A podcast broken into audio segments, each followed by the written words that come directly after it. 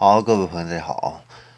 欢迎收听这一期的正说之见啊。这一期的话呢，咱们来聊一下广汽埃安啊。那九月二十九号，广汽埃安这个品牌独立之后的第三款重磅的新车，就是埃安的 V Plus 啊，上市了。伴随着这款车上市啊，有一个非常吸睛的，就是一个回购方案啊。官方的话呢，给它是叫埃安 Care 保值回购方案。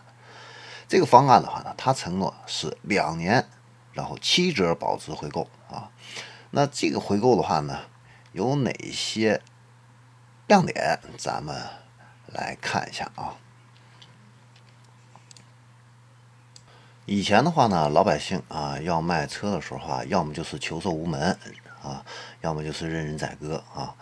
呃，市场上的话呢。各大新能源厂商呢推出了这样的一些产品方案的话呢，也都有很多，但是呢，真正啊开始去运作的时候，你会发现里边有很多套路啊，稍不留心的话呢，就会掉进坑里啊。那很多这个政策啊，仅仅是停留在这个广宣的噱头上，限制条件特别多啊，而且呢，没有执行落地的这个细则啊。那非常苛刻的一个条件，再加上一个繁复的一个流程啊，所以呢，客户啊。你想要顺利的享受这个回购政策呢，其实并不容易啊。那埃安凯尔的话呢，正是基于目前行业呃其他方案存在 bug 的这个方面的一个情况的话呢，提出了一个有针对性的一个解决方案啊，解决了这方面的一个难题啊，是一个不套路、真保值啊、特省心这样的一个政策啊。那它的这个回购的一个流程是怎么样呢？就是你这个车主呢，先向这个经销商提出一个置换的一个申请，这个经销商的话呢，把这个车辆信息给厂家进行一个审核，厂家啊会委托二手车公司进行一个检测评估，然后呢，这个二手车按照这个市场价的最高价来进行一个回收啊。那回收的时候啊，二手车车价不足七折的这个部分的话呢，厂家来给你补。这个就是它的一个政策啊，所以我们可以看到这个政策啊，它的一个亮点就是它这个保值率的这个下限啊，直接就被官方给你封住了兜底了啊。另外一个的话呢，就是这个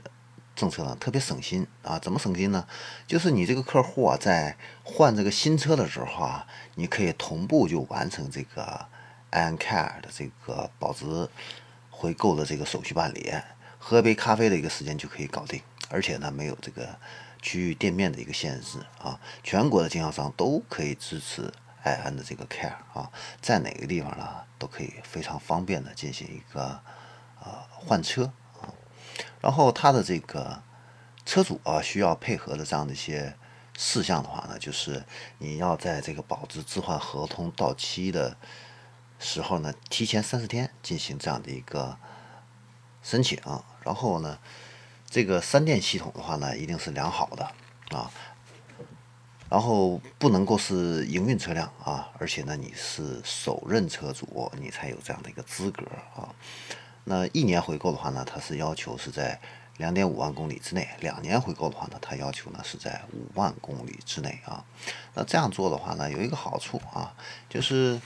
我们车辆的话呢，很多一般都是三到五年去进行一个更换。那他两年给你这样的一个保值回购的一个政策的话呢，它满足了这种年轻人啊，Z 时代的这些年轻人，他喜欢尝鲜的这样的一个特点啊。那可以让你的这个新车呀，也是常换常新啊，而且呢，你亏的话呢，也亏不了太少啊。所以呢。这个政策的一个好处啊，应该说是双赢的。对于厂家来说的话呢，它可以呃加速自己车辆的这样的一个销售啊。那消费者的话呢，可以像换手机一样啊啊，更方便的去换自己的一个新车。那有的朋友可能会说，哎，那我五万公里之内的话呢，我这个车碰了的话呢，还能置换吗？它这个政策啊，好在。好的地方就是它这个落地的这个细则非常细啊，它考虑到了方方面面的问题。你这个车辆的话呢，如果有过事故的话呢，啊，问题不是太大啊，它也可以给你进行回购。它它明确给你规定了啊，前后防撞梁啊，如果是需要恢复的话呢，你这个元宝梁磕碰的话呢是在五厘米之内啊，锈蚀是在五厘米以内，后桥的这个磕碰啊等等啊，都是在五厘米之内的话呢。你都可以去进行这样的一个保值回购，甚至说你这个车里边的电器啊、内饰饰件啊有破损、缺失、功能失灵啊、备胎缺失等等啊，它都可以满足这样的一个保值回购。那动力电池的话呢，只要你这个电池的一个评分区间是在百分之九十三到九十七点九九区间以上啊，都是可以给你进行一个置换的。你像现在新能源汽车的话呢，它的这个三年的一个保值率的话呢，一般是百分之四五十左右啊。那像广汽埃安的话呢，它两年给你保值率是百分之七十的话呢，呃，这个价格的话呢，确实相对来说还是比较良心的啊。燃油汽车的话呢，三年的一个保值率好一点的啊，一般是百分之六十左右啊，特别好的啊一些车的话呢，可能是百分之七十左右啊。所以说，总体来看的话呢，安安的这个真回购这个政策啊，确实啊，在业内的话呢，是。最细致的，然后同时的话呢，政策也是相对来说比较合理的啊，不像其他的主机厂的话呢，可能